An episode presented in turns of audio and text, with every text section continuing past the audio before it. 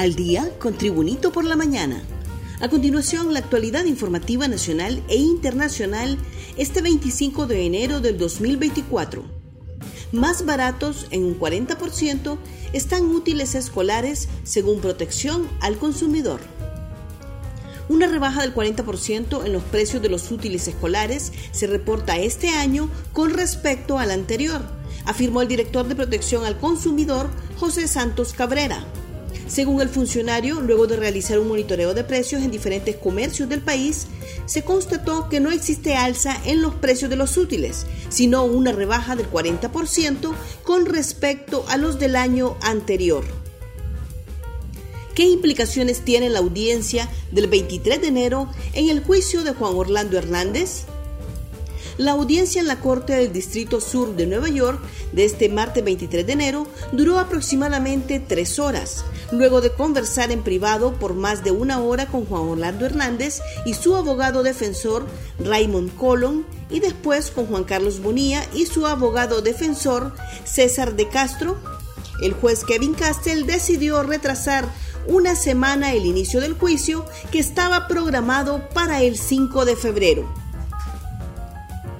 No a la impunidad exigen en sepelio de joven modelo ultimada en San Pedro Sula. El cadáver de la joven modelo Fabiana Marina Mateo Barahona fue sepultado ayer en el cementerio general San José de Tela, entre la consternación de parte de sus familiares y amistades que exigen que el crimen no quede en la impunidad. Según estimaciones de autoridades, la agraciada muchacha, madre de dos niñas, fue ultimada a balazos en la cara y otras partes del cuerpo alrededor de las once y media de la noche del lunes pasado en una camioneta color champán en un tramo de los bordos de la colonia Valle de Sula 2 de San Pedro Sula Cortés. Más noticias nacionales con Tribunito por la Mañana. Capturan a siete policías por robo millonario en vivienda requerimiento con orden de captura contra siete elementos activos de la Policía Nacional, presentó la Unidad Fiscal de Apoyo al proceso de depuración policial del Ministerio Público por los delitos de asociación para delinquir, robo con violencia e intimidación, abuso de autoridad, falsificación de documentos públicos y falso testimonio.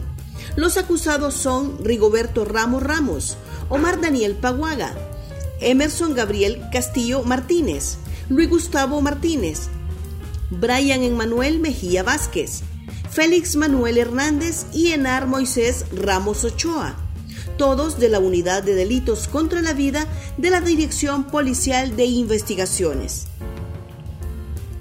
Honduras pedirá en extradición a Gringo por crimen de isleñas.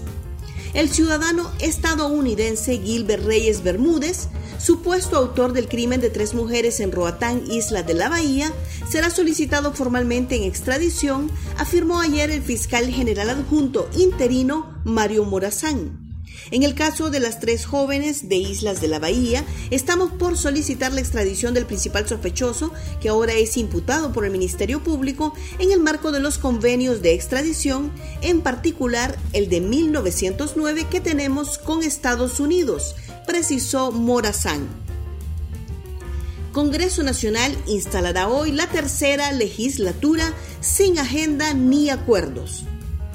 El Congreso Nacional instalará hoy la tercera legislatura del periodo 2022-2024 sin ninguna agenda definida y con la oposición en contra de los grandes acuerdos pendientes, entre ellos la elección de los magistrados del Tribunal Superior de Cuentas y la ratificación del fiscal general interino. Como la Constitución ordena celebrar la sesión este día de manera automática, la Junta Directiva hasta ayer en la tarde no había girado la convocatoria oficial a los diputados, pero trabajaba en los protocolos de la ceremonia. Colegio de Biólogos rechaza cárcel en Isla del Cisne, pero según mi ambiente el impacto será mínimo un grupo de especialistas realiza estudios técnicos sobre la construcción de la cárcel en Isla del Cisne para que su impacto ambiental sea mínimo, informó el titular de la Secretaría de Energía, Recursos Naturales, Ambiente y Minas, Luqui Medina.